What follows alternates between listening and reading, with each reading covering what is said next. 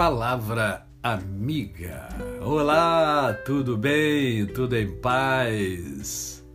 Hoje é mais um dia que Deus nos dá para vivermos em plenitude de vida, isto é, vivermos com amor, com fé e com gratidão no coração.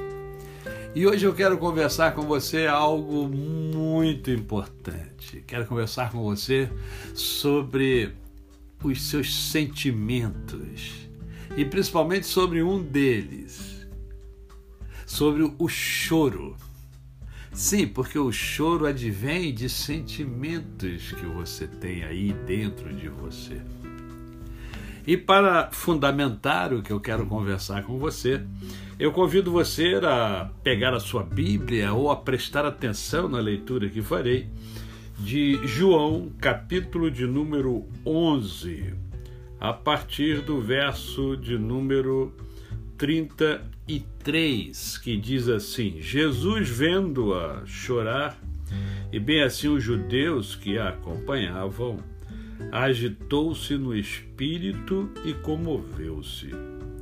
E perguntou: Onde o sepultastes? Eles lhes responderam: Senhor, vem e vê. Jesus chorou. Jesus chorou. Esse esta passagem bíblica, ela é fantástica, porque ela demonstra o quanto Jesus respeita o meu e o seu, os meus e os seus sentimentos. Jesus estava ali na casa de Maria, de Marta, de Lázaro. Lázaro estava morto, havia morrido. Havia uma tristeza muito grande. E Jesus chegou ali, Jesus sabia o que iria acontecer, ele já havia previsto isso antes.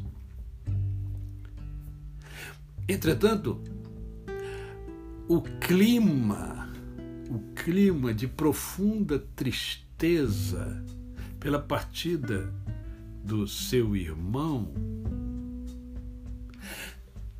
fez com que Jesus olhasse para dentro de cada uma daquelas pessoas e aí eu quero que você pense o seguinte: eu e você somos uma daquelas pessoas.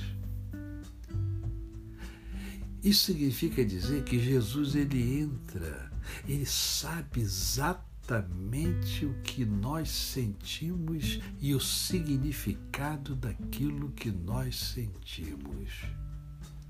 Diz o texto que Jesus se comoveu com a dor, com o sofrimento daquelas pessoas. Mas nós podemos ir mais profundamente. Jesus percebeu o sofrimento da alma, porque há dores que são dores da alma. E essas dores da alma é que são mais tremendas e que consomem o ser humano. Por isso, Jesus, ao olhar essas dores todas da, daquelas pessoas que ali estavam, de mim, de você, diz o texto: Jesus chorou. Ao mesmo tempo, o Senhor também nos dá o ensinamento de que nós precisamos respeitar a dor do outro e até mesmo chorar com o outro. Porque isso é humano. E isso também é salutar.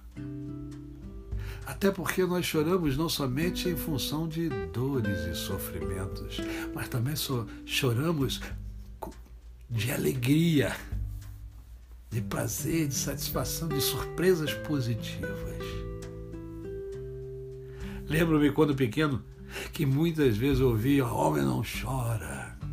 Ah, que tolice. Homem chora. Homem é gente. Homem é humano. Jesus chorou e nos ensinou a importância do choro. A você, o meu cordial bom dia. Eu sou o pastor Décio Moraes. Quem conhece, não esquece jamais.